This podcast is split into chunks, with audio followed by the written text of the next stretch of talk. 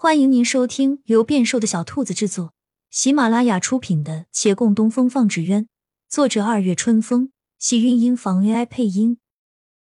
欢迎订阅，期待你的点评。第二百零四集，洛长青一出口，连自己都听出了戾气，真是莫名其妙。月兰也觉莫名其妙。给你看啊！除了你，还能有谁？我当真还是我？从来都是你，何曾变过？他二人平白蹉跎诸多岁月，惧怕的鸿沟，不敢往前迈出的步伐，而这些顾虑，在莫离与贺郎面前多么微不足道。那奈何桥畔已多了一对伤心人，活在世间的，为何还要浪费时光？这是良辰美景。有情人为何还不珍惜呢？他认定了自己的心，也终于让自己有了不再惧怕的勇气。思量间，却听身边人悲切回他：“那又怎样呢？即便还是我，那又怎样呢？若是能走到一起，又何须等到现在？但又是什么阻碍着他们呢？细细思来，好像也没有什么惊天动地的原因。”不对，还是有的。他继续道：“今日宴席上，他们给你介绍了多少大家闺秀？”这月兰一开始还想那些诗文里的风花雪月，他是否该娓娓道来，给这夜色增添几分旖旎？可身边人这般一问，叫他那迎风送月的心思陡然消散了。他急着解释：“没有啊。”常大人、李大人都在呢，他们怎好乱说？而且就算是介绍，我也不会留意啊！你还不相信我啊？那对呀，你当然不会留意。京师还有一位大家闺秀等着你呢。我月兰正要回应，而想到什么，手托着下巴笑看他。你吃醋了？没有。他的脸红到了脖子。你听不懂吗？我说没有，好，没有。那么时候不早了，该回去了吧？你是自己下去，还是我带你？他的心微凉，这就要走了，不然呢？还能怎样？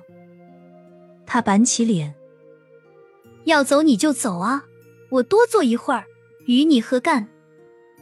说的也是。月兰点头，起身。他的面色微变，真的要走吗？而月兰却重新坐下。等会儿，我想起一事，问了再走。有话快说，说完赶紧走。他背过脸去，盯着隔壁家的小院子，院子里有什么也没看清。我一来你就问我喝酒没？今日何以这么在意？他长吸口气，做不耐烦状。你说呢？饮酒伤身，我是你的师傅，不该关心你吗？就没有别的？能有什么别的？他没好气问。月兰顿了顿，悠悠道：“阿寻说，我一醉酒就有坏毛病，我却都不记得了。”他的手紧攥了一下衣襟，转瞬又松开，那隐隐被猜中的又羞于承认的心思。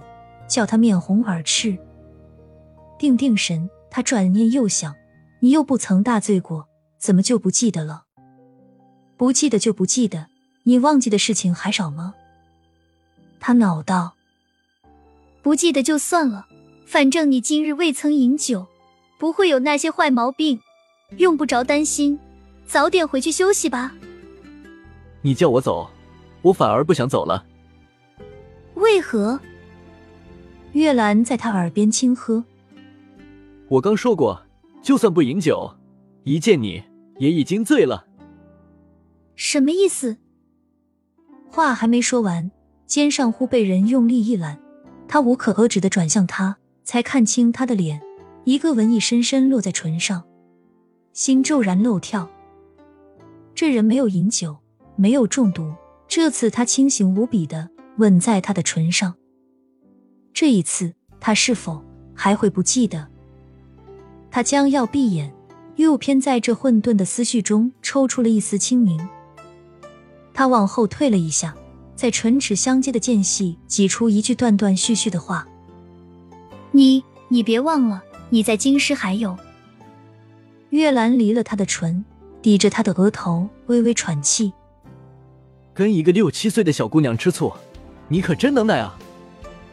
六七岁，不然呢？我很多次要跟你解释，你全都拒绝。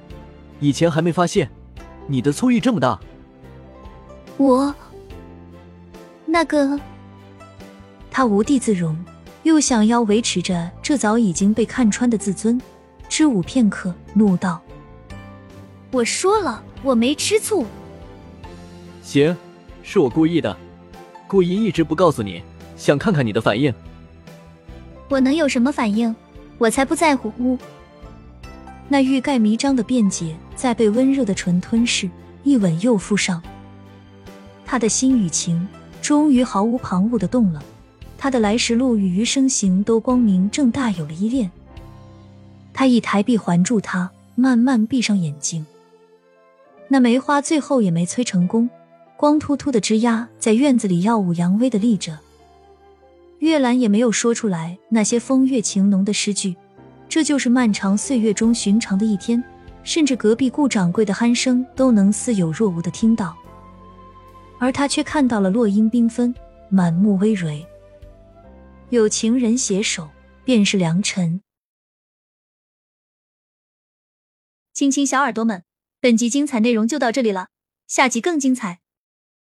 记得关注、点赞、收藏三连哦，爱你！